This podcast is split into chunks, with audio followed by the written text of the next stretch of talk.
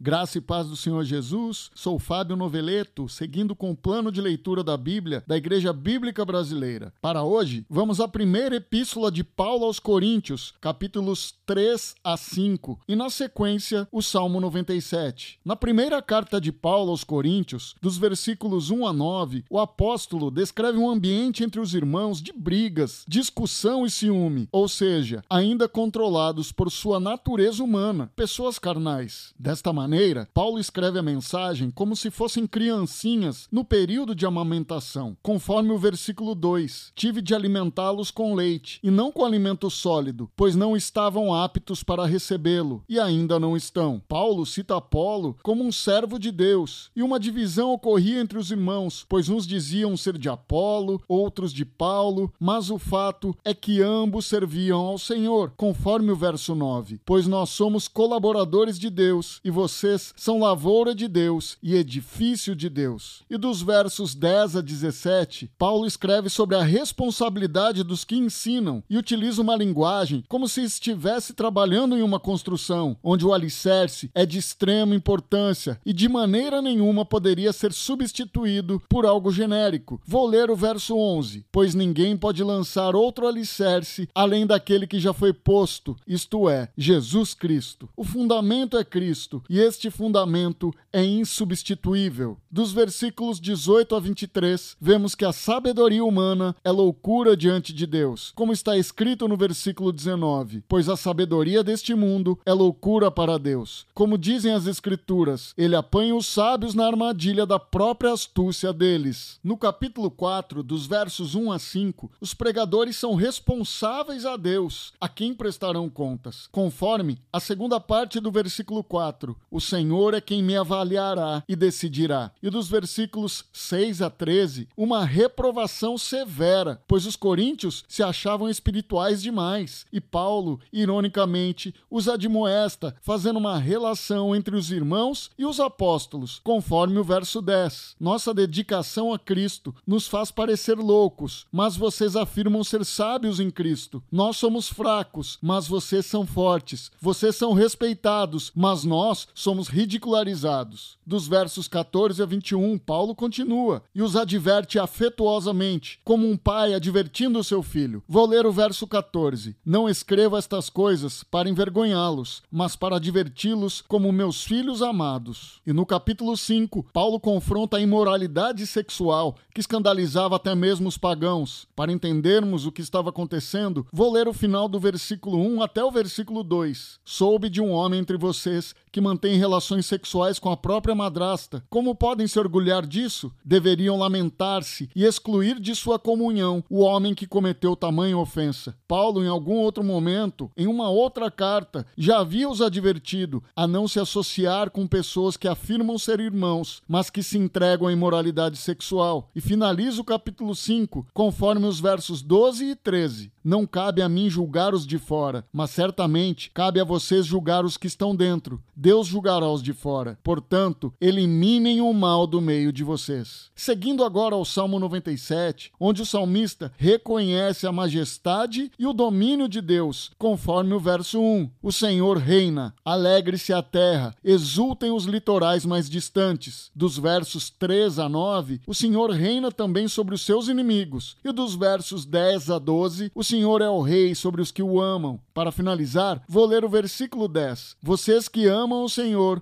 odeiam o mal. Ele protege a vida de seus fiéis e os resgata da mão dos perversos. Vamos orar. Senhor, te agradeço por mais um dia na tua presença e pela oportunidade de meditarmos na tua palavra. Obrigado, Senhor Jesus, por ser o firme alicerce que nos sustenta e pela graça nos concede a salvação eterna. Nos abençoe e nos guarde, em nome de Jesus. Amém.